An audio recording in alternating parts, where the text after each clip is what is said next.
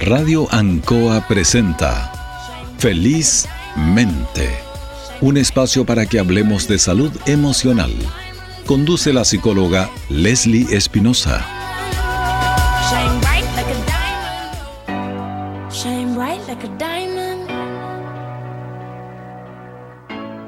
Muy buenas tardes, queridos auditores de Felizmente. Hoy día estamos en un día de otoño, 25 de mayo, ya se acaba el mes de mayo, no nos hemos dado ni cuenta cómo sigue pasando el otoño a pasos agigantados. Hoy día te invitamos a permanecer en sintonía, estamos con un tremendo invitado, Luis Briseño. ¿Cómo estás, Luis?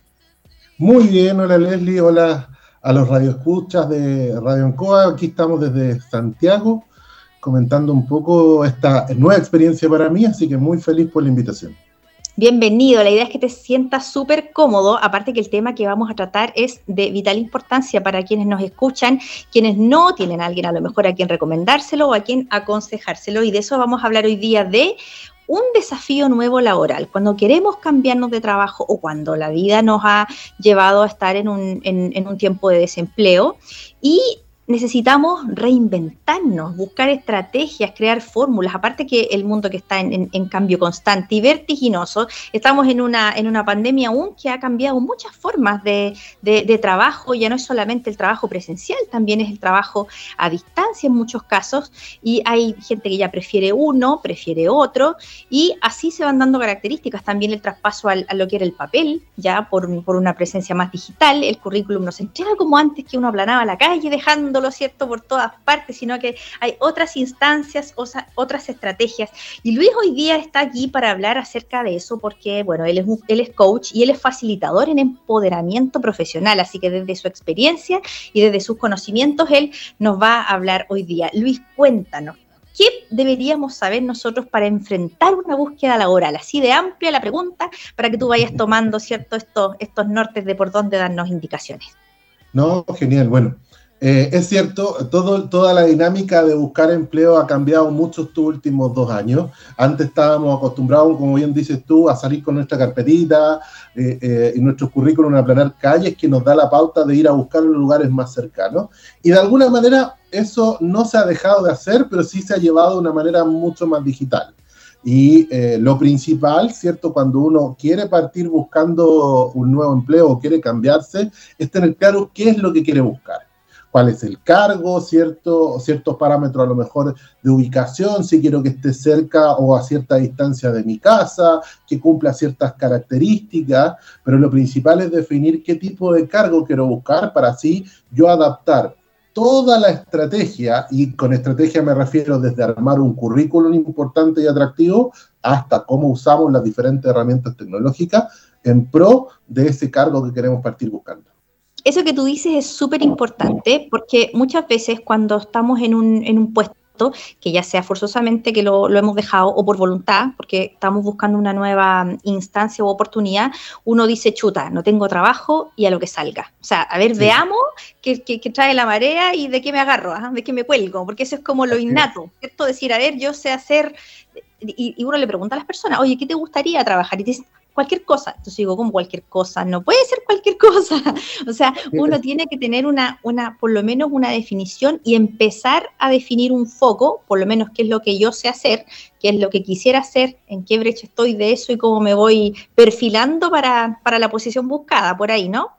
Así es, o sea, lo primero, si lo hiciéramos bien, bien estructurado, sería casi como mirarse al espejo y decir dónde efectivamente yo estoy enfocado, qué es lo, que me gustaría hacer, cuáles son las cosas que yo me siento seguro y que ya he realizado y que obviamente eso me permite poder empoderarme mejor en la, en la entrevista.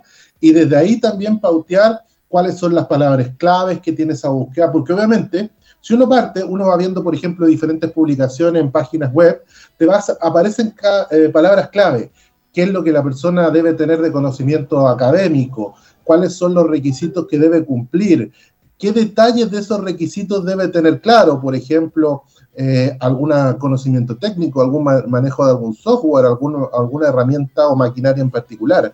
Todo eso yo lo tengo que armar en mi historia al mirarme al espejo y decir, efectivamente, con lo que está buscando el mercado, yo calzo en un 30, 40, 50 o ojalá entre un 80 y un 100%. Si es menos de un 50%, te sugiero no postular para no perder la posibilidad y quemar opciones. Si tienes más de un 60%, postula. Buen dato ahí, sobre el 60%. ¿Y qué nos puedes decir de esto de la búsqueda em, virtual? ¿Cómo nos puedes orientar en esta búsqueda que, algunos ya pueden tener mayor manejo y expertise, otros quizás no tanto? ¿Dónde conviene inscribirse? ¿Dónde no? ¿Qué nos puedes contar de eso? Ya, lo primero, podrías definir efectivamente eh, eh, ¿cómo se llama? Dos grandes opciones para poder trabajar la búsqueda más digital. Lo primero es definir obviamente que las compañías en las cuales tú quieras postular tengan esa herramienta, esa herramienta eh, actuales, porque a veces pasa también que uno está acostumbrado a la búsqueda más tradicional, que es lo que tú me indicabas recién, ¿cierto? Y una de las que más se potencia en el local. Si veo que me quedé pegado. Sí, sigue nomás, dale. Ahora sí, ya. Eh, les comentaba, una de las plataformas interesantes es trabajando.com, ¿cierto? Otra plataforma es Laborum, más tradicional. Chile Trabajo también es una muy buena alternativa. Desde ahí también la más profesional es LinkedIn, donde yo tengo que prácticamente crear un currículum en línea pensando en los cargos que quiero postular, pero siempre estar atento a lo que yo te decía anteriormente, qué es lo que estamos buscando, cuánto calzo con esa posición y desde ahí empezar a llenar cada una de estas páginas para buscar empleo. Solo un punto, quiero agregar una página más también. Si tú quieres buscar, por ejemplo, algo que te llene un trabajo con sentido, ¿cierto? Que es una página que existe hace, hace tiempo que se conoce como Pegas por Sentido. Hoy día también ya mutó esa página a nivel latinoamericano y se llama Trabajo con Sentido. Tú te puedes buscar eh, empresas o fundaciones, ¿cierto? O también empresas de tipo B, que son empresas que tienen un trasfondo social importante. Y ojo, uno a veces puede tener el prejuicio que a veces estas compañías o fundaciones no pagan una renta de mercado. Hoy día en realidad el mercado está súper competitivo para atraer profesionales y hoy día están generando instancias tanto en renta como en beneficios adicionales para poder eh, permanecer con, eso, eh, con esos candidatos. Bien, súper interesante los que, lo, lo, que nos estás contando ahí con respecto a, a, esas páginas donde es bueno inscribirse y también lo de LinkedIn, ¿cierto? Que es importante poder actualizarlo porque ahí somos, somos visibles en la medida de que, de que funcionamos, ¿ah? de que compartimos, de que comentamos, que si es que subimos algún tipo de, de contenido o no. Algunos pensaban que era en el fondo como una red social más, pero pero no es así, puede generar múltiples oportunidades. Y ¿Qué podemos decir, Luis, del, currículum? ¿Qué podemos contar acerca del currículum que ha sufrido cambios de como lo conocíamos? Anteriormente el currículum tenía fotos. Exactamente. Tenía fotos, iba tu número de root, tu dirección, tu estado civil, tu, en el caso de, los hombres en su momento, incluso hasta la situación militar. militar. claro. Entonces, hoy día el currículum cambió a un documento específico idealmente dependiendo de la antigüedad que uno tenga trabajando, es también la extensión, ¿cierto? Las hojas que van a tener del currículum. Si tienes poca experiencia, hablemos entre uno y tres años, te sugiero que tu currículum no tenga más de una extensión de una plana, nada más que eso. Si estamos en una eh, experiencia ya más eh, semi-senior o junior, entre tres y cinco años, puede llegar a entre una plana y media a dos planas. Ya efectivamente, cuando ya hablamos de profesionales senior entre 5 u 8 años o más años de experiencia, idealmente tres planas es lo máximo, no más de tres planas. ¿De acuerdo? ¿Por qué? Porque primero tenemos que entender que hoy día las herramientas de reclutamiento antes las hacían personas que leían los currículos. Hoy día ya prácticamente es muy poco lo que hace ese proceso. Hoy día lo hacen software. Eh, para eso, por ejemplo, existe AIRA, que lo pueden buscar en www.aira.cl o .com, que es una aplicación que evalúa tu currículum, lo escanea y según las palabras clave de la descripción del cargo, dice que sirve o no sirve para seguir postulando. Por lo tanto, yo tengo que hacer un currículum que tenga estructura pensando en el cargo. ¿De acuerdo? Y ahí enfocar en las palabras clave.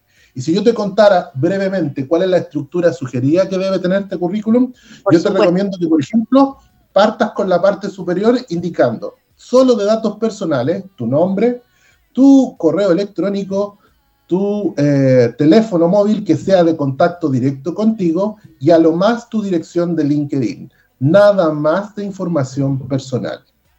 Luego, un breve resumen, no más de cinco o seis líneas que me cuenten quién eres tú, qué es lo que has hecho, ¿cierto? Y obviamente dentro de eso los software o idiomas que manejas y luego la experiencia laboral, contando desde lo más reciente a lo más antiguo, pero dando énfasis a las funciones que realicé y a los logros que yo cumplí o también realicé dentro de los diferentes trabajos. Y este punto es importante porque los logros de carrera son lo que le permite al reclutador levantar tus habilidades, que obviamente eso va haciendo match con el cargo que tú estás buscando.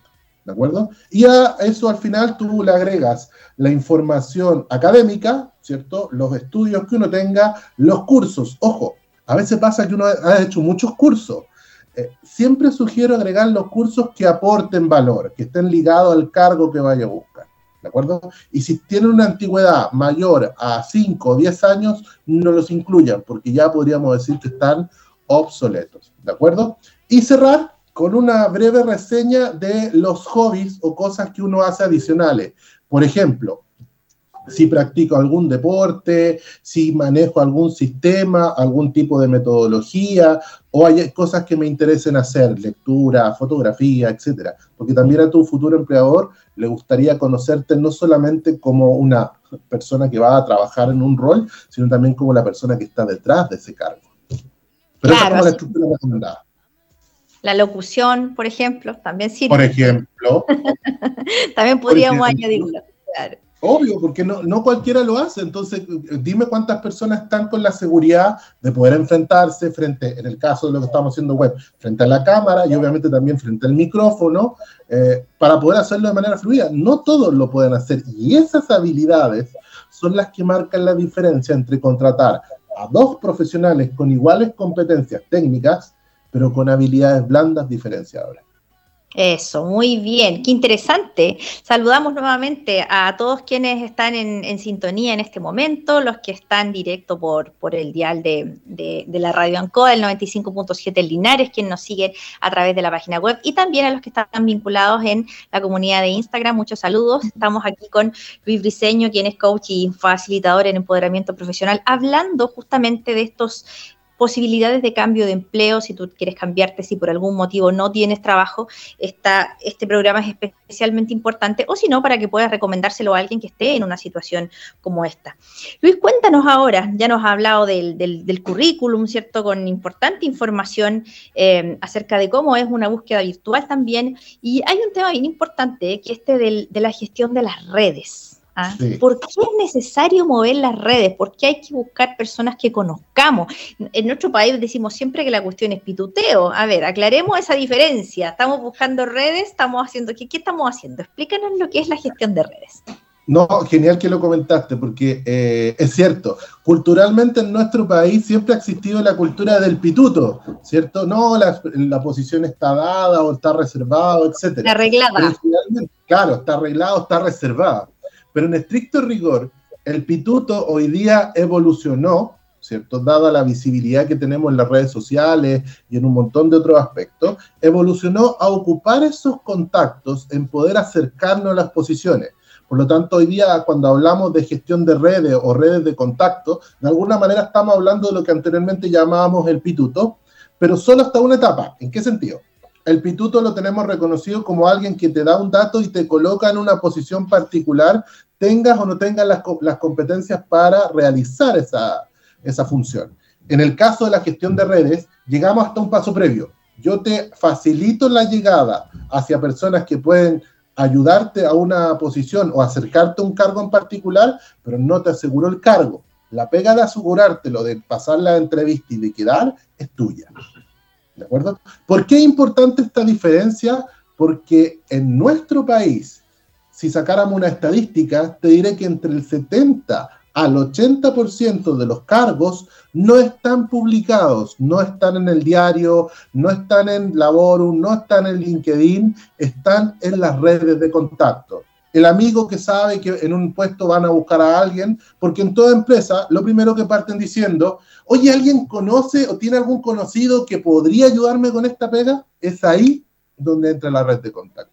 Por eso es muy relevante mantenerla y yo siempre sugiero a escala humana, ¿cierto? A nuestra realidad, crear nuestras propias políticas de redes de contacto. Y te voy a compartir las tres que yo tengo. Dale, a ver. La, primera política de red de contacto, identificar a mi círculo de hierro. ¿Quién es mi círculo de hierro? Son 40 personas cercanas a mí, amigos de la vida, del estudio, de, de trabajos anteriores, que mantengo un contacto cercano. ¿Y a qué me refiero con un contacto cercano? Un año promedio tiene 52, 54 semanas. No recuerdo el número exacto, pero va por ese redondeo. Si tú te agendaras conocer, eh, juntarte con este círculo de hierro una persona por semana, alcanzas a dar la vuelta en un año. Por lo tanto, tanto ellos como tú sabrían en qué están en ese año. Correcto. Y no pasaría, ¿cierto? Lo que uno dice de repente, uy, justo tengo un amigo en la universidad o alguien que conocí, está trabajando en ese lugar, pero hace 5, 10 años no hablo con él o con ella. ¿Te fijas?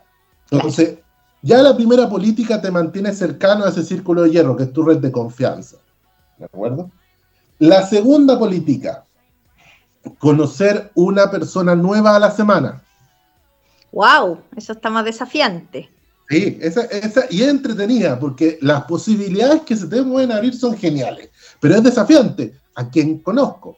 Y créeme que las grandes eh, situaciones que he tenido dentro de mi vida profesional y personal se han dado en esa instancia donde uno pierde el miedo y de repente conoce a alguien eh, que te interesaría conocer por alguna razón. Y a veces lo único que tiene que hacer es romper esa barrera del miedo. Por ejemplo, te cuento un caso que había una persona en LinkedIn que hacía muchos comentarios sobre la imagen personal. Karina Bello, la pueden buscar en LinkedIn, una experta en la asesoría de imagen. Y con Karina, lo primero que hice, vi su perfil y le mandé un mensaje por eh, LinkedIn interno. Karina, sabes que me interesaría conocerte, vi que tu perfil tiene altas líneas, yo trabajo apoyando a profesionales en la búsqueda de empleo y tú podrías, a lo mejor podríamos generar alguna actividad en conjunto. Perfecto, me contactó, me aceptó la invitación primero en LinkedIn y luego nos juntamos a tomar un café. Y de esa conversación derivó en ese momento, yo estaba trabajando con una empresa, hacer tres o cuatro charlas con esa empresa sobre imagen personal.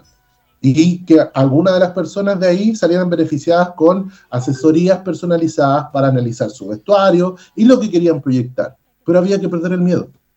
¿Te fijas? Y así te podría contar varias historias más donde yo he conocido gente solo arriesgándose a que te digan que no. El miedo de perder el no te ayuda muchísimo. Bien, claro, porque no hay uno, aparte que también ya, ya lo tiene, o sea, él no está en el bolsillo, o sea, hay que, hay que, hay que lanzarse. Claro, y aquí ya tenemos dos entonces, ¿cierto? Tenemos la del fortalecer el círculo de, hierro, atreverse a conocer a una persona cada semana, ¿y cuál la otra? La tercera, y esta tiene una doble utilidad, tomar un curso al mes. Un curso al mes. Ya, ojo, Tú decís, ya, pero un curso, los costos, da lo mismo el curso. Hoy día tienes una variedad de cursos en línea que te cuestan hasta 5 mil, 10 mil pesos, etcétera. Pero ¿cuál es la ventaja? Trata de conocer, muchos de esos cursos son bajo la modalidad sincrónica, o sea, hay muchas más personas en clase igual que tú. Bueno, fíjate la meta de conocer al menos dos personas que están contigo en ese curso. ¿Por qué? Porque tienen los mismos intereses que tú, Puedes compartir experiencia con ellos, pero ya ampliaste tu red en ese mismo foco con dos personas más.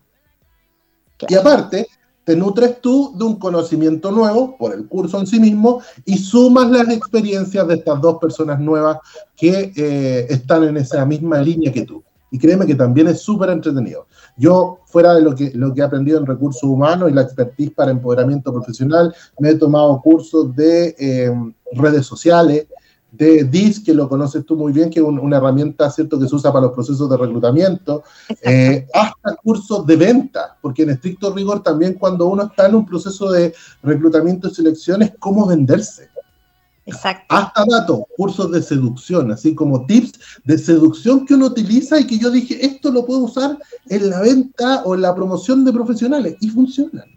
Exacto. Entonces es importante cómo uno va cruzando la información, pero no necesariamente tiene que estar ligada a tu enfoque profesional. Estudia algo que te guste. simple. y, todo lo que, y, todo lo cerebral que se activa con un nuevo aprendizaje, o sea, cómo tú te, te vas desafiando a crecer también. Así es, desde el punto de vista del desarrollo del cerebro. O sea, lógicamente es algo bastante positivo. Qué interesante ahí los tips que nos está dando eh, Luis para poder ampliar en este caso la red que es tan importante, ¿cierto? tener una buena red de, contactos para esta búsqueda laboral. Y recién decía esto de venderse, Luis. ¿Cómo esto de, crear este, esta presentación, este pitch, ¿no? ¿Cómo, cómo, cómo es eso? Mira, el estricto rigor, siempre cuando alguien, y, lo veo en, las asesorías que hago, siempre la gente te dice, pero ¿cómo? Yo no sé venderme, me cuesta venderme. Y ahí yo les demuestro que en la historia del ser humano, en el ADN de, cada uno de nosotros, el chip de la venta es parte de nosotros. Lo que pasa es que no lo queremos hacer.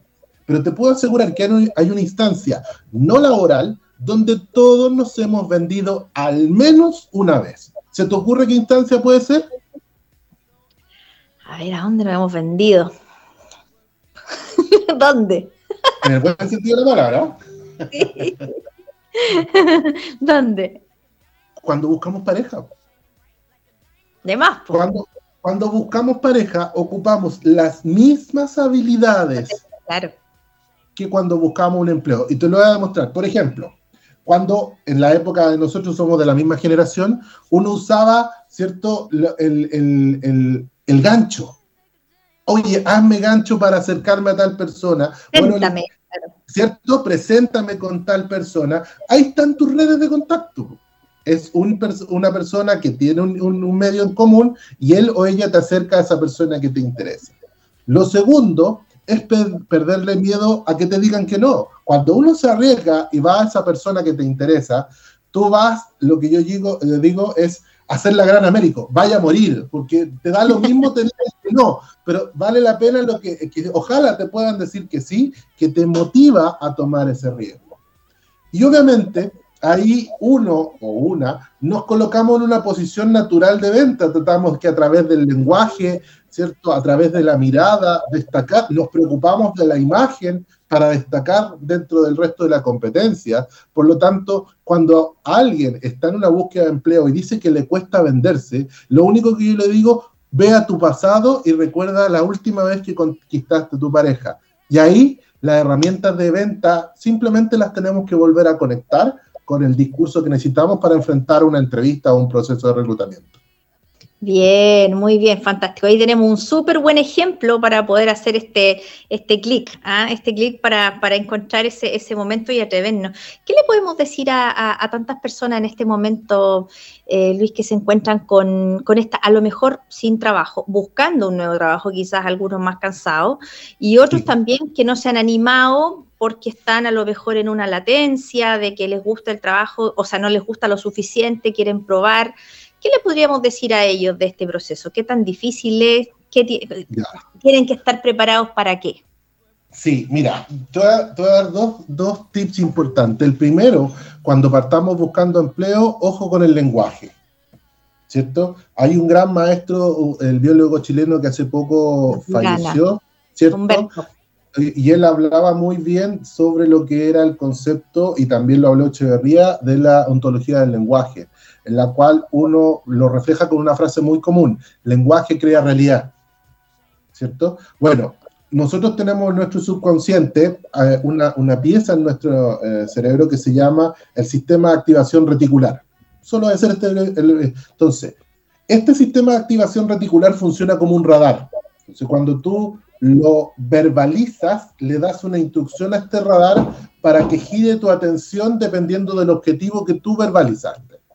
Un ejemplo es cuando, por ejemplo, valga la redundancia, uno quiere comprarse un auto. Hoy día que ha estado el boom de los autos, eh, uno quiere comprarse un auto. ¿Qué pasa? Probablemente lo empezaste a ver más veces en la calle.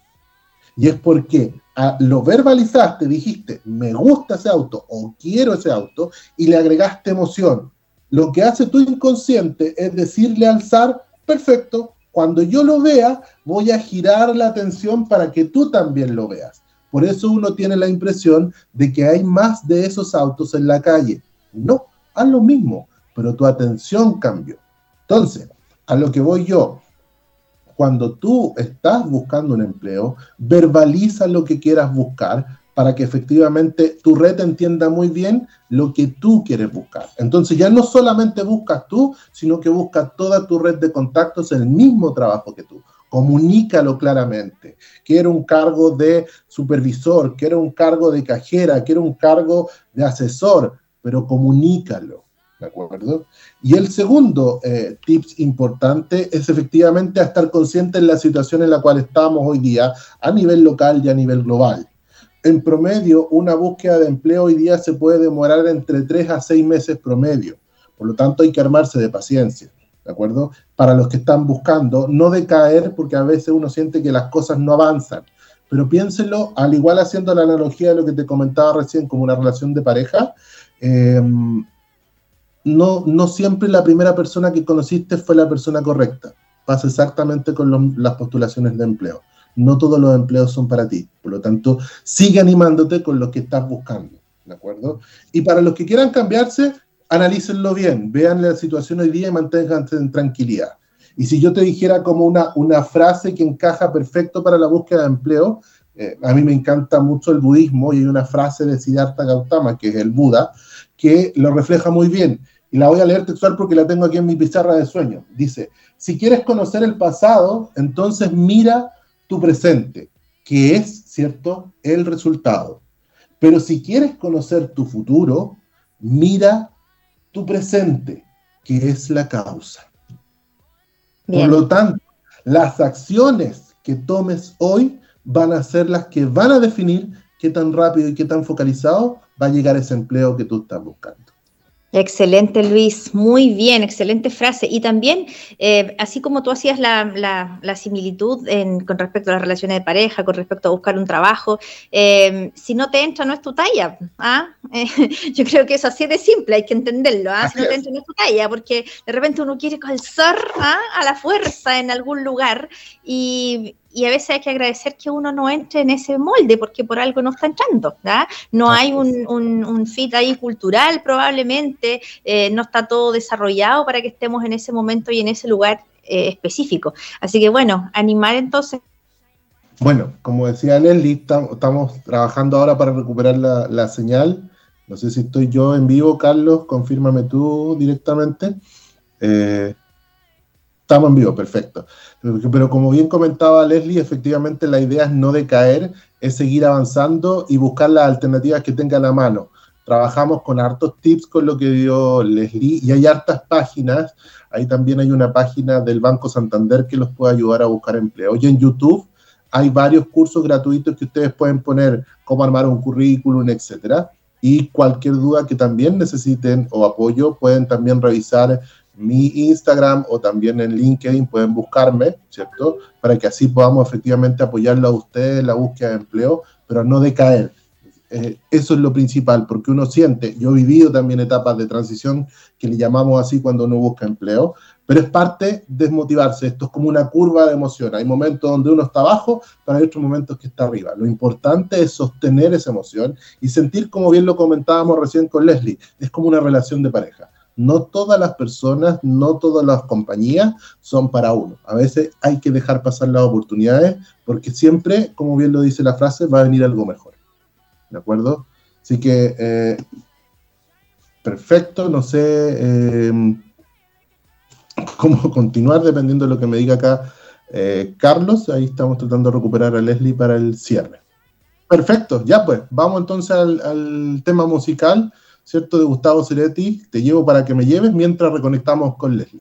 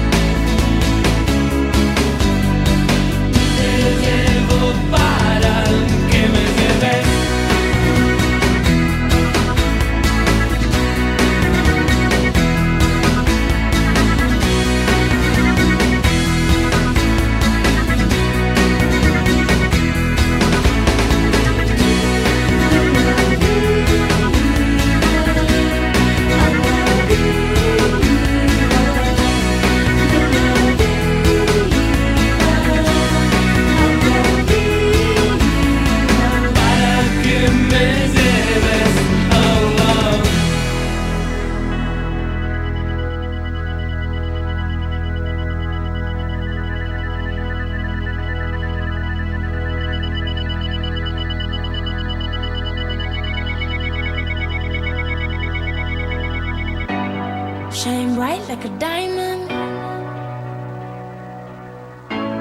Shine bright like a diamond.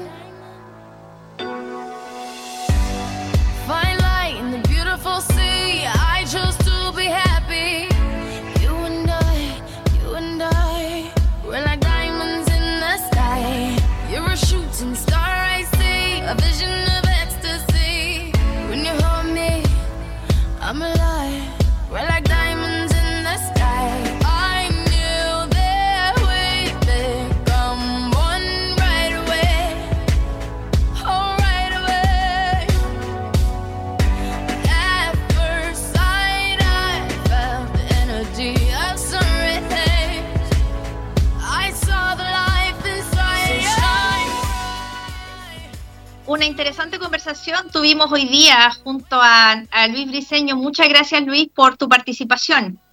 No, gracias a ti, Leslie, y agradecido poder ayudar a, a los que puedan estar en esta etapa de transición.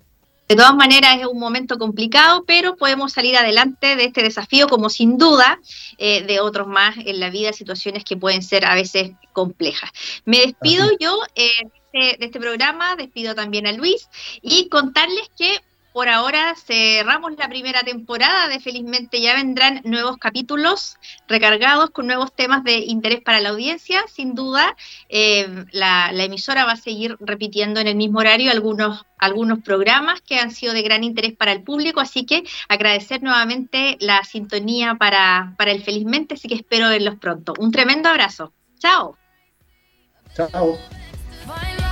Interesante conversación. Los esperamos el próximo miércoles a esta misma hora, porque su bienestar emocional es lo más importante.